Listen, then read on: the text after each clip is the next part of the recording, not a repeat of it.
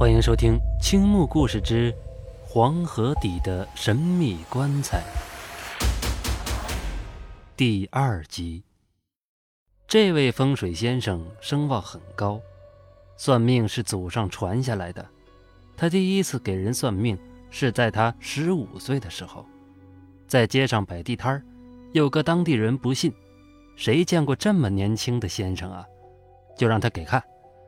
结果，这位当年只有十五岁的算命先生，不给他看，只是跟他说：“你的命太硬了，是被逼出生的，生下来的时候你嫌家穷不哭。”这人当时脸色就变了，因为他生下来真的没哭，后来是用葱板打哭的。这事儿最多有仨人知道，那就是接生婆、他妈妈，后来他妈妈。告诉了他，这位十五岁成名的先生看风水更是厉害，包括阴宅和阳宅。他从来不会做那种给人破解、谋取暴利的事儿，所以非常受人尊敬。据说他的父亲更神，能在一人坟上拔一根草，就知道里面死者的性别、年龄以及是否善终等等。风水先生来到了棺材前，很是吃惊。但是没有说话，他足足打量了能有半个小时，然后就问民族专家：“一定要挖吗？”挖。民族专家已经沉浸在考古大发现的喜悦当中了，当然他没忘问：“会有什么害虫吗？”他压根儿不相信算命的会认识这个老石子。算命先生淡淡的回答道：“没有。不过照这个挖法。”你恐怕挖一个月都挖不出来。人们都停了下来。算命先生走到一边，和当地的村长还有一些老人在低声的说着些什么。不一会儿，走过来告诉大家：所有属龙的和不属龙但是十二月出生的人，都离开河底到岸上去。五步之内必有白蛇。算命先生嘴里说着，就走到棺材的东南方向。离棺材四五步远的地方，他停下了，找两位拿木锨往下挖三尺。几个人一溜烟就跑回村子拿木锨去了。这个木锨啊，是农民利用风力用来把麦粒儿和麦糠分离的一种农具，和这个铁锹呢比较相似，只不过呢是用桑木做成的。太阳眼看越来越弱，算命先生说。今天可能挖不出来了，拿东西把它罩住，千万别让雨淋着。不一会儿，农民拿着木锨来了，按照吩咐在指定的方位往下挖。挖着的时候，心里难免犯嘀咕，因为算命先生说五步之内必有白蛇，那白蛇那是仙儿啊。算命先生给画了一个一尺左右的圆儿，两个拿着木锨的就开始挖。的确，这一小片地的泥地显然比其他地方好挖。不大一会儿的功夫，就听有人喊：“哎，有堆青蛙！”别挖了！算命先生急忙阻止。大家都很奇怪，冬天挖的青蛙很正常，有什么大惊小怪的？大家都挤上去看，就看到啊，那坑里边有十多只青蛙拥挤在一起。有青蛙的地方，怎么会有蛇呢？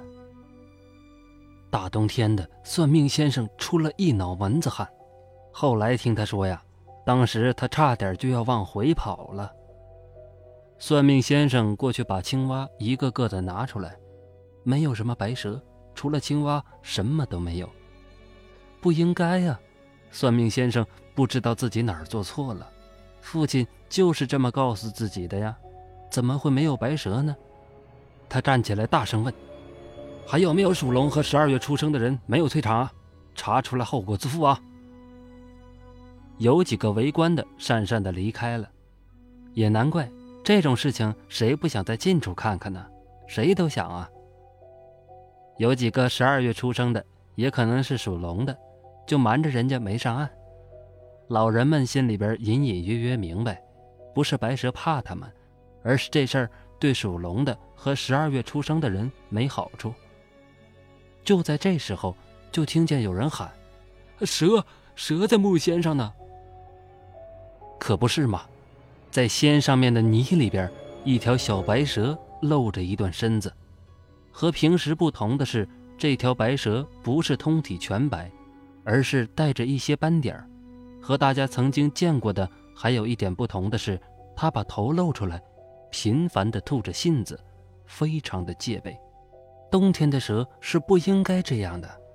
算命先生小心翼翼地拿着小蛇，放到棺材旁边，确切地说是棺材底下。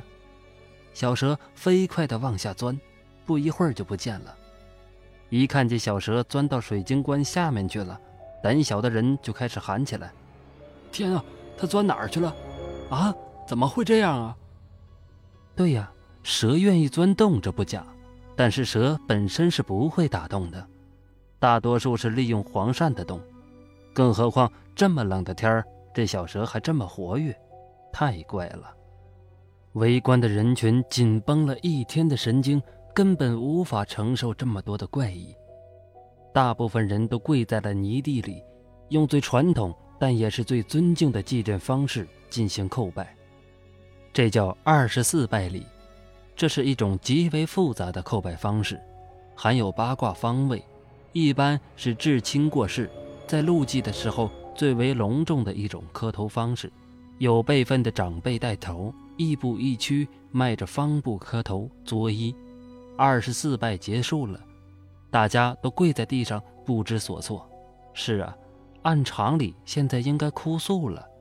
比如说，死者是跪拜者的叔叔，那就应该哭叔；辈分再小点的，就哭爷。可这次跪拜的姓氏名谁，谁都不知道啊，怎么叫啊？再说，万一这不是人呢？天地人不分，用人礼祭拜，会不会天怒人怨啊？就在这时候，算命先生发话了：“好了。”磕了头就行了，天也晚了，大家回岸上歇了吧，明儿一早就好了。欲知后事如何，咱们下回接着说。